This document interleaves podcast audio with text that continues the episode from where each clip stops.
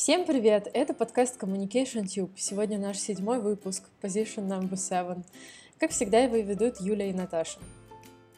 И сегодня мы поговорим про научно-популярные книжки, про то, что в этом жанре привлекательного и полезного, и какие у нас любимые научно-популярные книжки. У нас сегодня будет такая рубрика новости, которую мы пытаемся вести, но не всегда супер успешно. Вот. А у меня новость такая, что я ходила на... Купила себе, в общем, три занятия в школе гончарного ремесла и ходила к ним, вот мини-курс такой называется «Интенсив». А, там была работа на гончарном круге и лепка изделий из глины. И мне очень-очень понравилось. И само место супер крутое, и очень классный преподаватель, душевный был. И вообще работа с глиной на гончарном круге, это какое-то особенное для меня получилось впечатление, какая-то какое-то сквозь время прикосновение к древнему ремеслу. Я так рада, что я попробовала. Вот, жду теперь, когда мне можно будет забрать уже готовые изделия и показать всем фоточки. Да, я тоже жду фоточек. Это клево. Я, ты когда говоришь про это, я сразу вспоминаю фильм а, «Призрак» или «Привидение», по-разному переводится там, ну, в общем, с Патриком Суэйзи, где вот романтичную У них сцену. Даже с... можно такую фотосессию заказать романтическую, угу. как из этого фильма. Окей.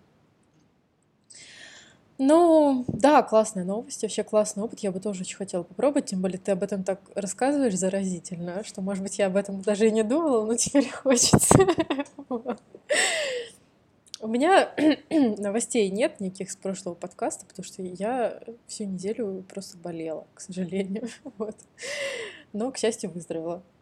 Вот, поэтому... Да, то, что ты выздоровела, это отличная новость. Ну и то, что мы пропустили один выпуск, это не просто так мы прогуляли, а вот э, люляшка болела, и нам пришлось немножко отложить. Давай, наверное, к теме выпуска поговорить да, да, да, о да, научно... Мы давно хотели что-нибудь такое менее девчачье обсудить, вот, и наконец-таки дошла очередь. Да. Сегодня речь пойдет о научно-популярных книгах. А, ну, как о научно-популярных книгах? Я не знаю, как ты. Я, честно говоря, в этом не то, что это мой любимый жанр, не то, что я там зачитываюсь и жду новую книжку от какого-нибудь любимого автора в этом жанре. Такого нет у меня. Но э, есть есть, конечно, у меня интересы, есть даже сферы интереса, если выбирать из научно-популярного э, жанра. Вот. И давай сначала поговорим о э, книгах, которые на нас как-то повлияли и зацепили, и в которых мы действительно что-то новое для себя открыли. Какие эти книги были у тебя? Я подготовила, ну, хотела говорить о двух книжках. Одна из них, не могу сказать, что эти книги прям как-то знаково на меня повлияли, но это было очень интересное чтение и полезное в плане просто работы с самим собой. Вот. Первая книжка – это «Кто бы мог подумать, как наш мозг заставляет делать глупости». Ася Казанцева эта книжка для меня примечательна именно тем, что у нас авторов научно-популярной литературы современной и хорошей по качеству очень немного. Вот Ася Казанцева одна из э, них, мне кажется. Вот. И вторая книжка, это у меня ее нет сейчас в руках, но она называется «Что скрывает кожа? Два квадратных метра, которые диктуют, как нам жить». Вот это, И вот это мне очень я интересно. Да. Я до нее доберусь. Прям, наверное, сейчас. Ну, в смысле, мне сейчас предстоит нам долгий очень перелет. И, наверное, вот прям время пришло, потому что ты о ней так интересно рассказывала и писала даже мне какие-то сообщения, какие-то выдержки. Мне показалось это очень, очень классно. Вот. А у тебя что? А у меня, ну, как я сказала, у меня есть определенный жанр. Я такая, типа, и мне все время вот охота про космос, про смысл жизни, откуда все началось, про мозг, кто мы, что. И поэтому я для себя, когда мы с тобой решили записывать этот подкаст, я вспомнила для себя две книжки. Автор Пенроуз называется «Новый ум короля». А, она я не знаю, можно ли ее отнести к научно-популярным книгам, потому что там э, есть много математических выкладок, э, в том числе, ну, в основном это интегральное исчисление, но я думаю, это не помешает э, понять основную идею, потому что, ну, это просто можно все опускать. А основная идея этой книги в том, что автор сравнивает а, человеческий мозг и компьютер. Он говорит, что компьютер а, может, может показаться, что он во многом нас превосходит. А, например, они, компьютеры делают все быстро, быстро производят э, вычисления и прекрасно уже играют э, в шахматы. И э, сознание тоже каким-то образом происходит из э, сложного аспекта вычислительной активности. А, но он все-таки считает, что человеческий мозг и наше сознание это нечто совершенно иное, и это сравнение э, не совсем корректно. То есть в мозге происходит много вычислительной активности, но она э, абсолютно бессознательная. И сознание, э, поэтому, на его взгляд, является чем-то совершенно другим. В общем, mm-hmm. вот так вот. Я хочу заметить, что эта книжка «Нас с тобой ровесник». В 89 году был выпущен. А, ну да, да. Я тоже ее читала, но очень так э, выборочно. Я, честно говоря, плохо Но мне кажется, да, это очень классная нон-фикшн книжка. И, блин, вот мне всегда, в общем, что я ценю в научно-популярной литературе, это то, а, как автор, как правило, это какой-то ученый в какой-либо области, угу. который является популяризатором науки, он, угу. ну или научный журналист, например, он э, подбирает нужные слова для того, чтобы эта книга была понятна обывателям, людям, которые не являются экспертами в данной области. Угу. И второй момент это чтобы эта книга была э, также хорошо понятно, но это вообще для меня, например, наивысшая степень вообще мастерства, чтобы книга была понятна хорошо э, и детям, и взрослым. Ага. Вот. И вот когда вот это происходит, это вообще самый кайф читать.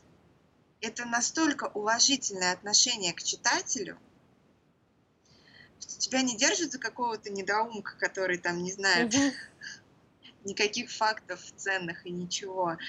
А, а наоборот, а, для тебя находят способ, как а, объяснить сложные вещи простым языком, чтобы даже ребенок это мог понять. Да, Мне кажется, классно. это одна из самых э, крутых вещей, что вот э, в этом есть. Угу. Да, ну вот мне кажется, что Пенроуз это один из наиболее компетентных э, людей в этом. Ну, то есть он относится как раз э, к той категории ученых, которые э, физиков и математиков, да, для которых написать книгу, понятную не только профессионалам, а, как бы является возможным. Ну, потому что действительно очень трудное дело. вот. Оно, с одной стороны, трудное, а с другой стороны, мне кажется, не все готовы за него браться, именно потому что очень многие люди любят щеголять тем, что они знают что-то, чего не знают другие. Mm. И так просто делиться этим они не согласны. Они хотят показать себя во всей красе. со всей, со всей тягомотиной научных терминов, закорючек, каких-то формул бесконечных и всего такого прочего. Да, я тоже думаю, что а, это выпендрёж. Но что, что... Э, самое э, как бы главное, как мне кажется, это то, что время расставляет все по своим местам. И книги, которые выдерживают э, напор читателей, они всегда рано или поздно начинают переиздаваться, потому что э, появляется на это запрос. Угу. Если книга переиздается, значит э, автор свою задачу выполнил, скажем так. Угу. Ну, в частности, я про научно-популярные книги говорю.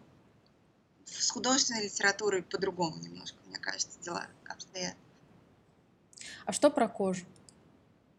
Про что кожу. Там Вообще, интересно? вот смотри, как интересно получается. Тебе больше интересно про космос, про физику, ага. математику и все такое, а у меня как-то вот оно пошло в другое русло. Мне э, стало интереснее изучать то, почему мы стали такими, почему человек такой, какой он есть, с чем это связано.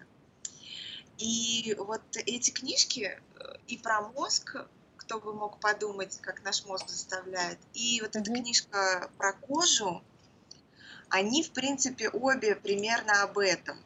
Uh-huh. А, ну, про кожу там интересно а, написано вообще об устройстве, конечно, этого органа, какие функции он выполняет, а, как, он, как она развивается, как она обновляется, как она стареет, с чем это связано, можно ли на это реально как-то повлиять, например. Вот. А, очень много интересных вещей там о том, типа, как мы выбираем себе партнера по запаху, почему так происходит. А, ответ, опять же, кроется в эволюционном а, нашем развитии. Мы так устроены, что мы выбираем себе максимально противоположного по генам партнера. Потому что когда максимально разные гены скрещиваются, Получается самое лучшее потомство, самое крепкое. Угу. Поэтому мы научились распознавать запахи mm. противоположного пола, которые нам кажутся приятными, а, таким образом, чтобы, ну, не то, что приятными, но я не знаю, для всех по-разному. Ну, это, наверное, вот. не какие-то очевидные запахи, это, наверное, на уровне подсознания как-то работает, Ну, да? типа, да, это реально вот эволюционный механизм. И то, что мы... Был же вот этот опыт с майками, ну да, да, девушкам да. давали майки понюхать после того, как парни в них поиграли там в баскетбол или еще что-то. И выбрать типа наиболее как бы привлекательный запах. Угу. И девушки выбирали тех, те футболки, тех мужчин, которые максимально разнообразны с ними по генами. Угу. Что это говорит? Это говорит то, что это наш эволюционный механизм, то, что мы настроились так делать, потому что это наилучшим образом отражается на нашем потомстве. Mm. Вот. И как это вообще, ну, работает? Как это получается, что вот наш запах, он за это вообще отвечает? Ага. Он же как бы не, не думает об этом. Вот.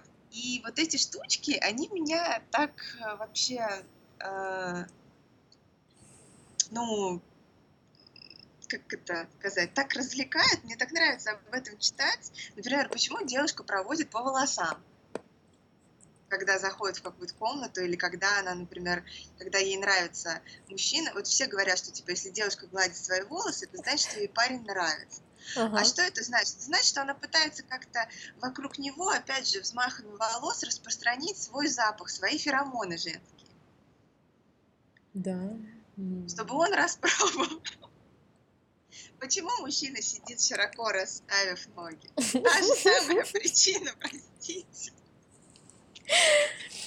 Ну да, ты мне об этом писала, я помню. Ну, э, честно говоря, вот если руководствоваться этим, вот девушки проводят по волосам, если смотреть на меня, такое ощущение, что я просто везде хочу просто свои эти флюиды ну, разбросать. Потому что, я не знаю, у меня просто дурная какая-то привычка всегда трогать свои волосы, даже когда я вообще ну, одна. Тоже. есть, мне кажется, такое. Ну, здесь уже примешиваются, мне кажется, немножко другие Мгм. вещи, типа что-то немножко такое Ну да, да. не- нервическое. Мгм. Вот, ну я про себя, по крайней мере. Вот, еще очень интересно в этой книге о том, как влияет солнце на нашу кожу, как э, про ультрафиолетовое излучение, какого оно, ну, там, типа, два типа, как, какое на, на что влияет и как от этого защититься, и вот про все эти виды а, раков э, кожи, про, про все эти виды образований злокачественных тоже так очень интересно написано. А, Книжка вообще сама по себе в легком таком очень ключе, там такой хороший юмор, э, такие смешные картинки, в общем, это такое как бы развлекательно-познавательное чтиво. Ага. Вот.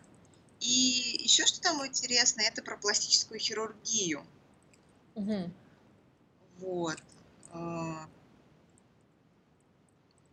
То, что в целом как бы... А, ну, в принципе, тоже это про ботокс. Мне кажется, уже все знают, что это как бы на самом деле вещество, которое, ну, вроде сна- сначала было не предназначено для того, чтобы вводить его под кожу людям, Мгм. А, что это вроде как типа яд, как он действует, например, да, когда ты вводишь его под кожу, что он просто а, расслабляет долговременно мышцы лица под кожей, поэтому у тебя разглаживаются морщины. Вот. Ну, вот. Вот такая книжка. Там в серии вообще три книги. Про сердце, про желудок и про кожу. Мгм. Я прочитала про, про кожу на одном дыхании вообще. Про желудок я начала, но я не осилила, потому что что-то много всяких подробностей. Про сердце, ну не знаю, как меня не особо заинтересовало пока что. Вот, а про книжка про мозг, которая Ася Казанцева, тут вообще полный спектр развлечений. Тут про то, как формируются наши привычки. Типа, почему мы не можем остановиться, почему переедаем, почему мы курим, как этот механизм, например, а, а, а, работает на уровне нейромедиаторов. Вот. Почему Мгм. память отключается, когда мы выпили, например, слишком много? Как вообще, какие эволюционные механизмы включаются, когда мужчина встречает женщину и женщина встречает мужчину? Почему моногамия – это эволюционный механизм на самом деле? Вот. И всякие такие штуки, типа, почему в ноябре депрессия накатывает, и что, ну, вот еще несколько тем. Ну, короче, вот А- Ася Казанцева тоже, она написана в таком, как бы, иронично-сатирическом ключе, и, в принципе, читать ее тоже довольно интересно. Сложно только вот было про нейромедиаторы, потому что быстро все эти названия забываешь. Ты там что-то пять строчек назад прочитала, какой-то там бутил, сетил, что-то там, короче, 20 букв такое название, и через пять строчек ты уже не помнишь, что это было. Вот. Но я не знаю, я вот от таких книжонок, э, книженцей, я тащусь. Для меня это какой-то легкий способ отвлечься от э, каких-то, может быть, э, ну, вещей, от которых я хочу отвлечься, и переключиться на занятие, которое развлекательное, при этом вроде как полезное. Ну, познавательное, да. Ну, да. Да, ты молодец. А у меня сразу, я сразу ставлю большую задачу, надо разобраться вообще с тайнами мироздания. Поэтому я Давайте всегда, поэтому я, да, я всегда, Ты мне, тоже молодец, кто-то должен. мне, да, к вашим услугам. Вот.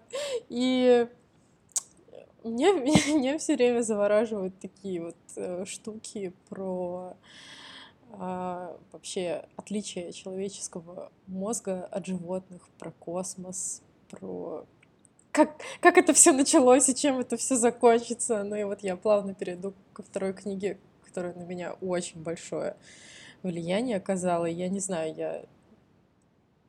Ну вот ее я очень хорошо помню, ну потому что она еще у меня есть, я иногда так э, открываю что-то, перечитываю, вспоминаю.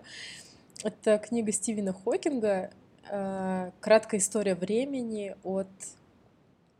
Э, там был подзаголовок «От большого взрыва, от большого взрыва до черных дыр». До черных дыр, да. Вот. И вообще э, самое главное, я, слушай, ну сейчас вспомнила фильм Вуди Аллена «Манхэттен». Помнишь, где показывали его детство, где он был маленьким? И э, его мама водила его к психологу, и жаловалась, что он вот не хочет делать уроки, и ничего вообще не хочет делать, и сказал, что в школу ходить вообще бессмысленно, и вообще бессмысленно что-либо делать. Его психолог, значит, начал э, задавать ему вопросы, чтобы его разговорить, чтобы он ответил, а почему так? И он говорит, «А, ну, вы понимаете, Вселенная э, расширяется. Когда-нибудь она начнет э, сужаться, и мы все погибнем. А зачем я буду ходить в школу? А какой смысл? Он э, берет за основу вот эту теорию большого взрыва, да, что существовала какое-то сверх э, материя, которая в какой-то момент начала очень быстро и непрерывно расширяться. А, и во Вселенной зародились э, э, звезды, от, от, от взрывов звезд появились э, метеориты и кометы, и также появились и планеты, как наша планета Земля. Вот. И он э, говорит о том, что если рассматривать жизнь звезды, э, то она всегда растет. Она растет, потом под давлением своей собственной гравитации она начинает опять э, сужаться. И в конце концов вот был большой взрыв, и получается большое сплющивание. Вот. И он проводит аналогию с нашей Вселенной, что рано или поздно будет происходить то же самое. То есть сейчас, ну, это уже доказано, да, что Вселенная расширяется непрерывно. То есть постоянно объекты э, друг от друга удаляются.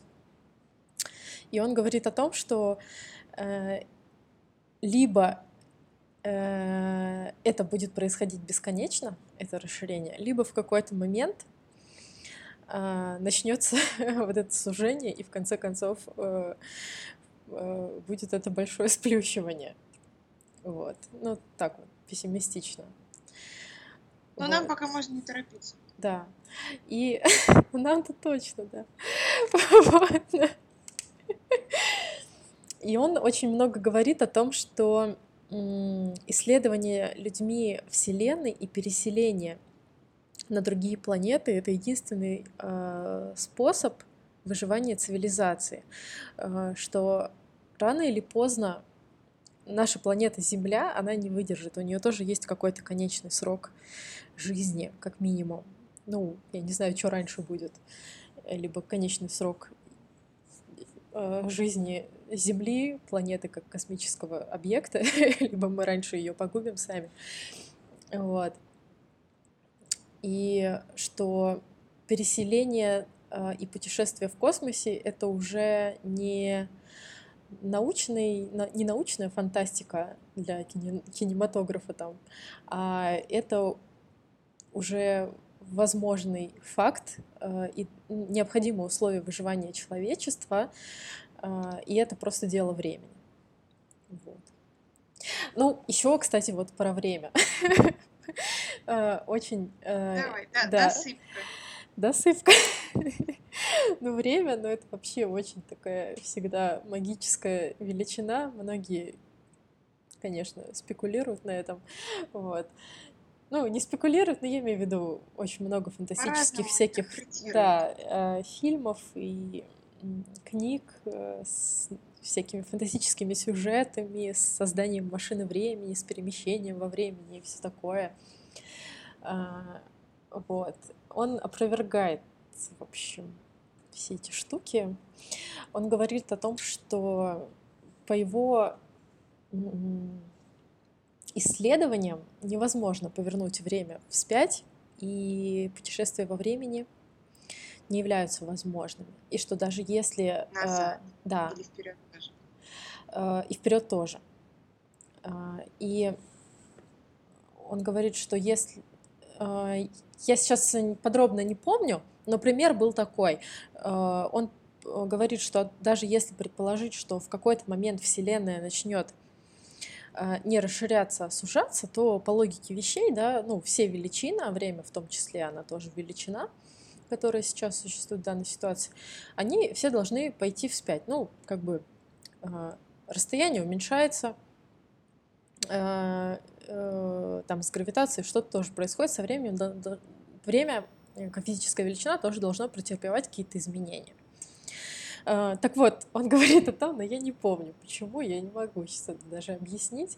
Вот, он говорит, что со временем это все равно не сработает. Вот. Да.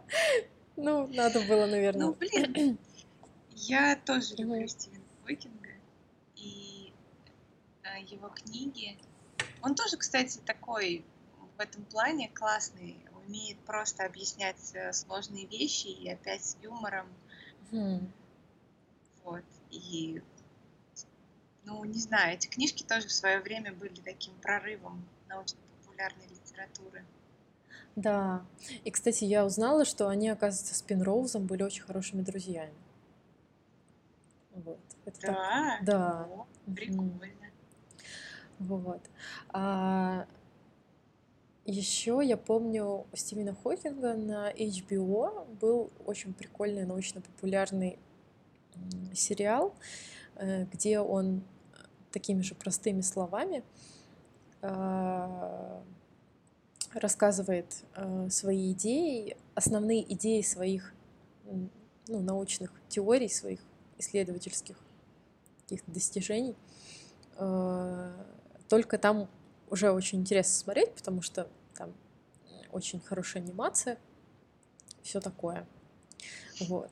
Еще я хотела про эту книжку рассказать а, вот о том, как мы говорили с тобой, как людям говорить а, о сложных вещах простым языком, чтобы было понятно всем, да, и детям, и взрослым, там, и профессору, и дворнику. Вот. И когда он задался целью написать научно-популярную книгу, он пошел в издательство, и ему сказали, что Э, каждая напечатанная формула в этой книге снизит э, процент продаж там настолько-то. Вот. И он решил, что в его книге вообще не будет никаких формул, не будет никаких э, математических выкладок. Но, естественно, он не смог удержаться. Единственная формула, которая присутствует в этой книге, это e равно mc квадрат. Так и думала. Ну, ну да. Вот. Прикольно, классная история. Интересно, у меня это вообще после университета в другую сторону все развернулось. Uh-huh. А, как будто бы я всего этого физическо-математического переела. И меня сейчас как-то больше занимает именно вот антропология, всякие вот эти вот uh-huh. науки о человеке. И еще мне очень интересны всякие культурологические штуки типа как вот формируются, например, там каноны красоты, а, почему кто-то кажется нам симпатичным, а кто-то нет. А, и, короче, блин, это так интересно. Мне казалось, что у нас с тобой всегда вот это вот на космосе э, нас это обеих так сильно захватывало, а сейчас угу. немножко по-другому все пошло. Прикольно. Да. просто эти все науки, они так тесно между собой переплетаются, типа культурология, э, социология, антропология, всякие исторические вот эти вот вещи. Туда же добавляется и там всякое развитие медицины, и вот это вот все. Это просто, мне кажется, так интересно, как они э, выстраивают вот эти свои цепочки фактов, чтобы от исходного к результату дойти. Угу вот. А еще, что меня вообще, от чего я просто прусь, это когда рассказывают в каких-нибудь книжках или передачах, как ставятся научные эксперименты. Ага. А, ну, в смысле, не на не на животных, там не какие-то жестокие вещи, я понимаю, что это тоже, ну, как бы приходится делать, но не об этом, а о том, вот как с людьми работают. что они типа набирают какую-нибудь группу людей, сажают их в какую-нибудь комнату и говорят, что они пришли сюда зачем-то. А на самом деле они смотрят вообще в другую сторону. Они им сказали одно, а смотрят другое. Опрашивают одни вопросы, а Ага, результаты собирают совсем в другой метрике, скажем так. ага. И как это вообще все замаскировано, и как, как они вот как бы декомпозируют вот эту задачу. Перед ними стоит задача получить какой-то результат, выяснить у людей какую-то информацию. Мгм. Э, Просто спросить нельзя, потому что люди обязательно будут отвечать нечестно по разным причинам. Мгм. Мгм. Вот, поэтому они должны разложить этот эксперимент на такие мелкие, простые э, комбинации движений, чтобы человек, во-первых, ничего не заподозрил, а во-вторых, чтобы у них был точный механизм сбора вот этой информации, и они могли потом обработать этот результат. Мгм. Например, там вот эти вот эксперименты, ну, типа психологические, психологические, э, когда там, типа, как себя чувствуют люди, когда они сидят в комнате, где нет каких-то картинок, и как они себя чувствуют, когда там в комнате какие-то есть картинки, и им кажется, что за ними наблюдают там или еще что-то. Короче, я прям вот, мне так нравится читать именно вот эти эксперименты. Интересно, был, есть какая-нибудь книжка, типа сборник экспериментов? Не Но только знаю. не всяких там страшных, а каких-нибудь прикольных. Страшно и тяжело, кстати, очень. Про вот этот вот эксперимент с тюрьмой, где людей разделили на две группы, и одна группа была заключенными, а вторая как будто бы надзирателями, что там стало с ними происходить.